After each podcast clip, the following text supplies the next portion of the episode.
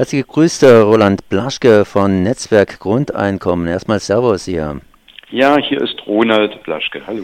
Ronald Blaschke. Ja, äh, ja, harter, harte Geschichte. Am Sonntag, 12 Uhr, die Wahllokale in der Schweiz sind geschlossen und äh, kurze Zeit später, äh, ja, laut Hochrechnungen ist das Grundeinkommen in der Schweiz zumindest vom Tisch. Ihr habt noch um 17 Uhr eine Pressekonferenz abgehalten internationale Pressekonferenz äh, Schweiz, äh, Österreich, Deutschland, Europa. Wie geht's weiter? Aber ich glaube, so schlimm war die ganze Sache gar nicht mal. Naja, ist das Halbglas ist, oder halb Leerglas, halb voll oder halb Leerglas ist die Debatte. Ähm, immerhin fast jeder Vierte, der abgestimmt hat, hat für das Grundeinkommen votiert. So kann man es erstens betrachten. Und zweitens, sie ist eben nicht vom Tisch, denn 60 Prozent der Befragten haben gesagt, als sie an der Wahl teilgenommen haben, 60 Prozent sagen, die Debatte geht jetzt eigentlich erst richtig los. Selbst 50 Prozent derjenigen, die mit Nein gestimmt haben, haben gesagt, die Debatte wird weitergehen und wir sind alle felsenfest überzeugt, wird es eine Abstimmung geben in der Schweiz nach einer gewissen Zeit der Überlegung und der Neuaufstellung. Und übrigens, so viel Grundeinkommen war in Deutschland noch nie in den Medien, noch nie in der öffentlichen Debatte. Also eigentlich ein Erfolg.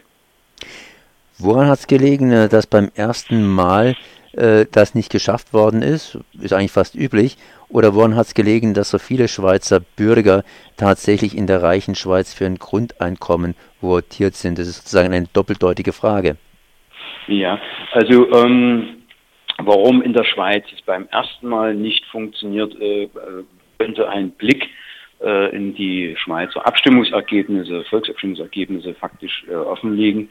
Äh, viele progressive Forderungen sind niemals beim ersten Anlauf gleich mit einer Mehrheit abgestimmt worden.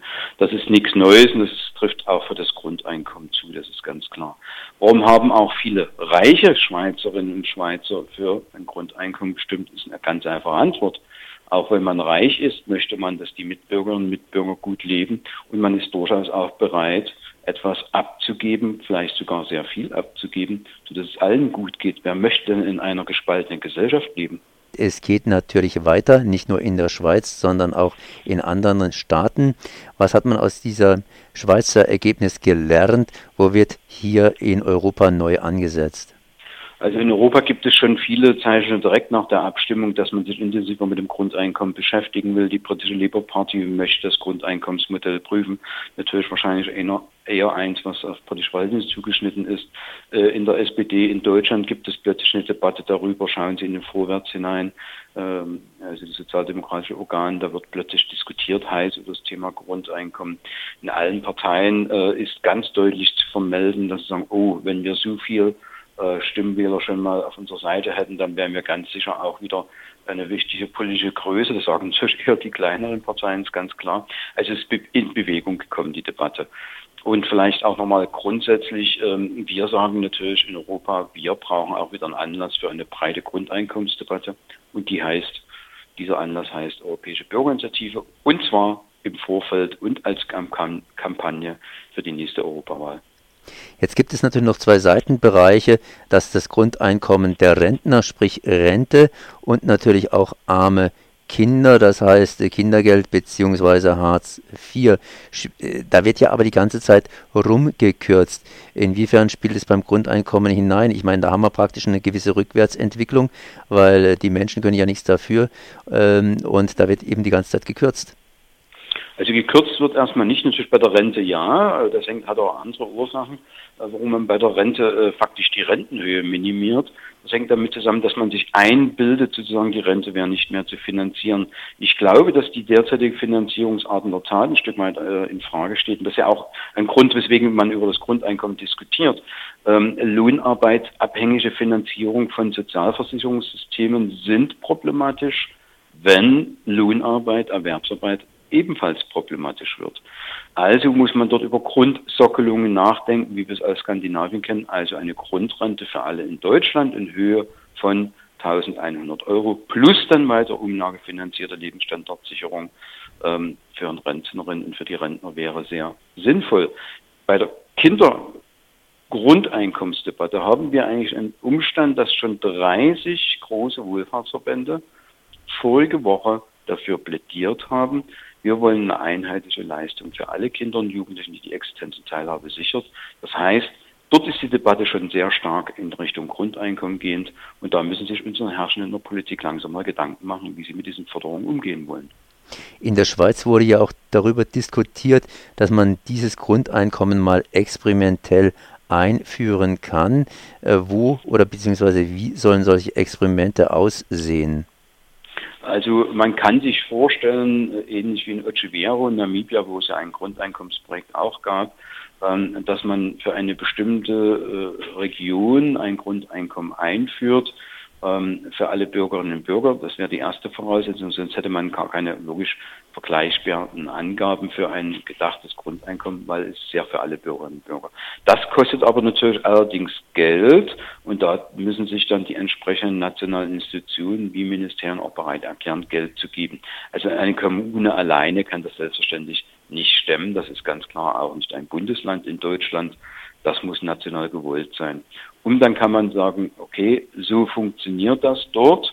Wir könnten uns vorstellen, dass das gesamtweit, also im gesamten Land auch funktioniert.